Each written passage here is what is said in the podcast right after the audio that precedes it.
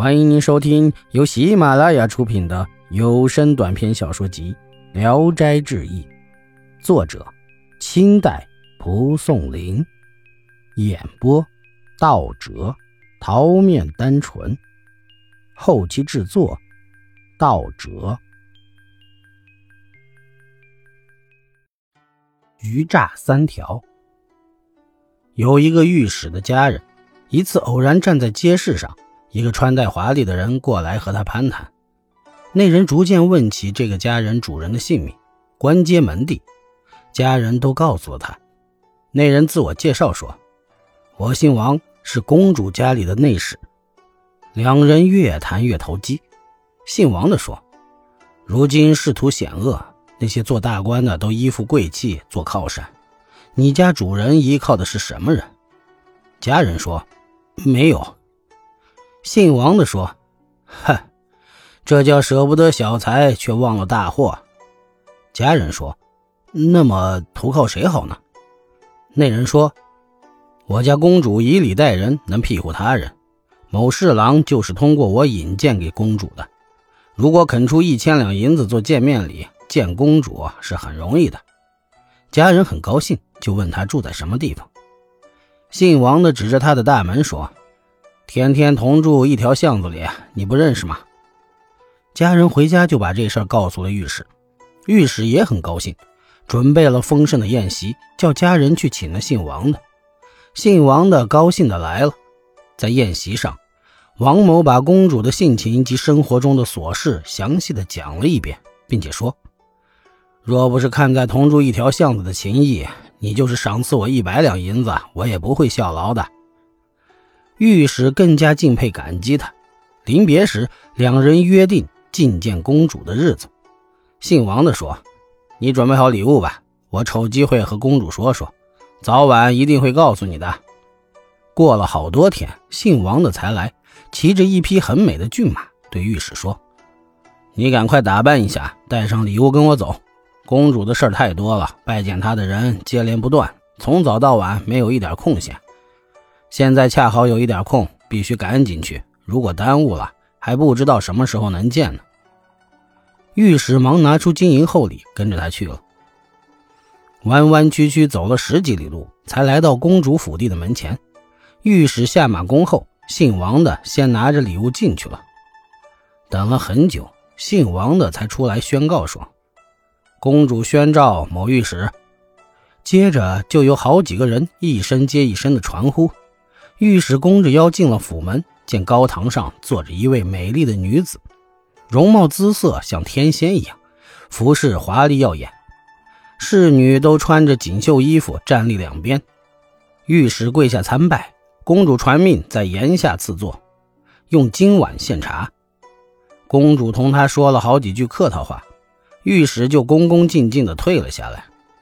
接着从宫里传出赏赐的东西。一双缎靴和一顶貂帽。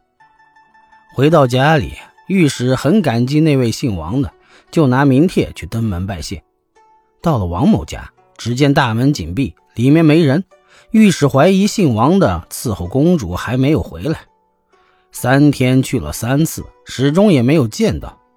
派人到公主那里去打听，那里的大门也锁得紧紧的。询问附近的居民，都说。这里从来没有什么公主啊！前几天有几个人租过几间房子，现在已经走了三天了。使者回去告诉御史，主仆只有垂头丧气而已。某副将军带着很多钱进京，想升官进爵，苦于没有门路。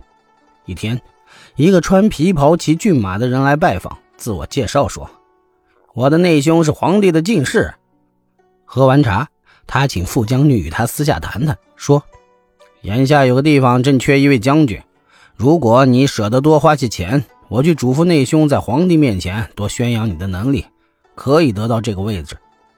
有权势的人也夺不去的。”傅将军怀疑他在胡言乱语。那人说：“这事儿你用不着犹豫，我不过想从内兄那儿抽一点小份子，将军这儿我一文钱也不期望。”咱们说定数目，立下文书，等待皇帝召见后，你再如数加钱。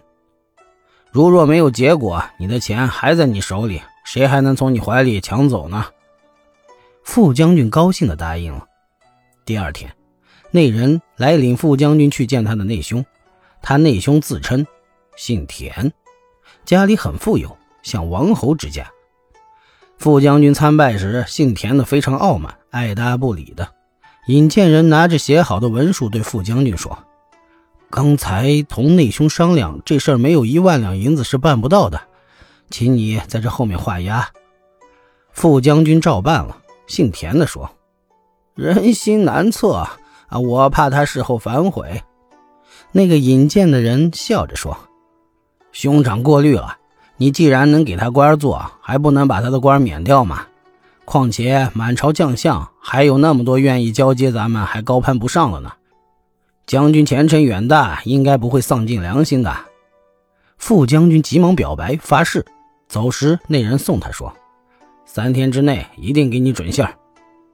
过了两天，太阳刚落山，有几个人大声吆喝着跑进来，说：“皇帝正等着您觐见呢。”副将军惊喜万分，急忙赶到皇宫。只见皇帝坐在金銮殿上，武士们威严地站在两旁。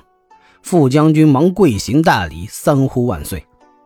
皇帝赐他坐下，慰问了几句话，看了看两旁的大臣，说：“听说。”副将军武艺高强，英勇善战。今日一见，果然是个将军的材料。又对副将军说：“那地方很险要，现在委派你去当将军，不要辜负了朕的一番心意呀。”委任的公文很快就下了。副将军谢恩退了出来。接着，前几天那个穿皮袍骑骏马的人跟到了他家里，按照字据上的数目把钱拿走了。于是副将军便放心地等待着委任的公文，整天向亲朋好友吹嘘他的荣耀。过了几天，探听到消息，那个将军的空缺已经被别人补上了。副将军惊怒交加，跑到兵部大堂，愤愤地争辩说：“我是皇上亲自封到那地方的将军，你们怎么派别人去了？”兵部长官很奇怪，听他讲述皇帝召见时的情景。一多半倒像在梦境里，兵部长官火了，把他抓起来押到狱中。这时，副将军才供出引荐他的那个人的名字，可是朝中并没有这么个人。傅将军又花了一万两银子，才被革职释放了。奇怪，这个武官虽然呆傻，难道朝廷也是假的吗？这当中一定使用了幻术吧？所谓真正的大盗，并不拿刀枪。就是指这些人了。本集演播到此结束，谢谢大家的收听。喜欢请点赞、评论、订阅一下。